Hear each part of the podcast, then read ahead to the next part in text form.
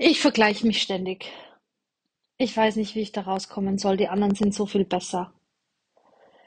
Um dieses Thema geht es heute in den Sprachnachrichten und ah, ich könnte schreien. Ich kenn's. Ich habe mich früher auch ganz gern verglichen ähm, und mache das heute gar nicht mehr. Wie bin ich da rausgekommen? Wie habe ich das geschafft? Wie schaffen das meine Kunden?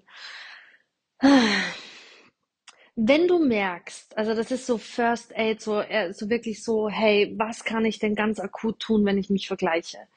Ähm, wenn du viel auf Social Media abhängst, zum Beispiel Facebook, Instagram, dann kann ich dir absolut empfehlen, das einfach mal zu cutten. Mach mal Pause davon, denn da fängt man wirklich an, sehr, sehr viel zu vergleichen, weil du einfach siehst, was bieten die anderen an, wie machen das die anderen.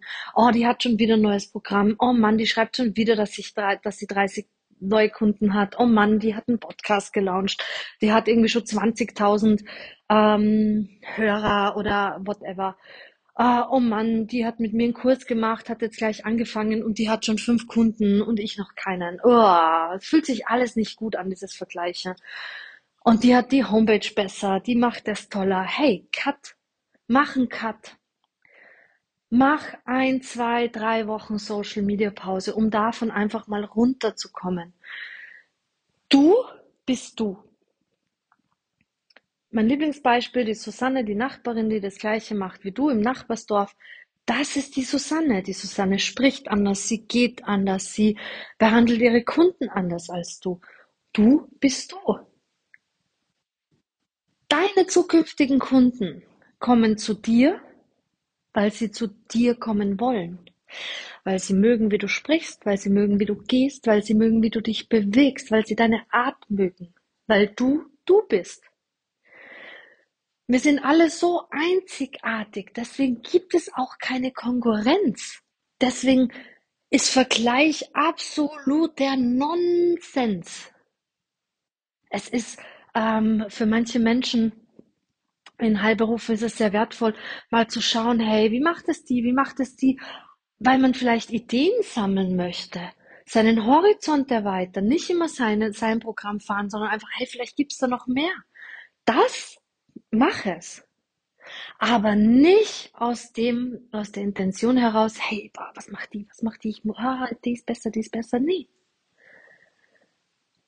Meine Kunden kommen zu mir, weil sie mögen, das, was ich am meisten höre, ist tatsächlich, Stephanie, du bist so authentisch. Du bist einfach, wie du bist. Du verstellst dich nicht. Und ja, ja, das war auch ein Weg. Da durfte ich auch hinkommen.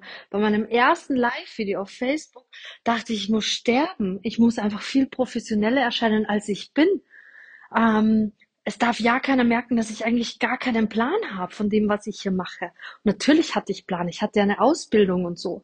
Ähm, aber am Anfang ist man natürlich unerfahrener.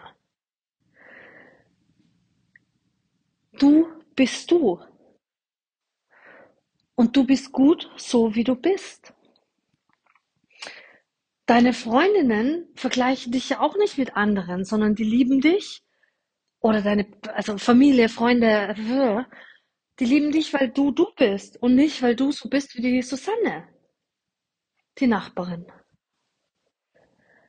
Hör auf, dich zu vergleichen. Mach Pause von dem, wo du merkst, das zieht dich eigentlich immer runter.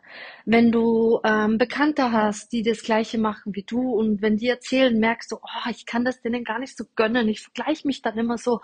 Mach mal einen Cut. Das muss nicht für ewig sein, aber wenn du merkst, tut mir nicht gut, hey, ich brauche mal eine Pause von allen. Ich muss mich ein bisschen zurückziehen. Ich mag wieder ein bisschen zurück zu mir finden. Mir tut das gerade einfach nicht gut. Das kann man ganz, ganz ehrlich aussprechen. Keiner wird dir böse sein und die brauchen es auch nicht verstehen. Entfolge Menschen auf Facebook, auf Instagram. Ähm, es gibt so viele Möglichkeiten. Viel Spaß beim nicht mehr vergleichen, beim Erkennen, wie großartig du bist.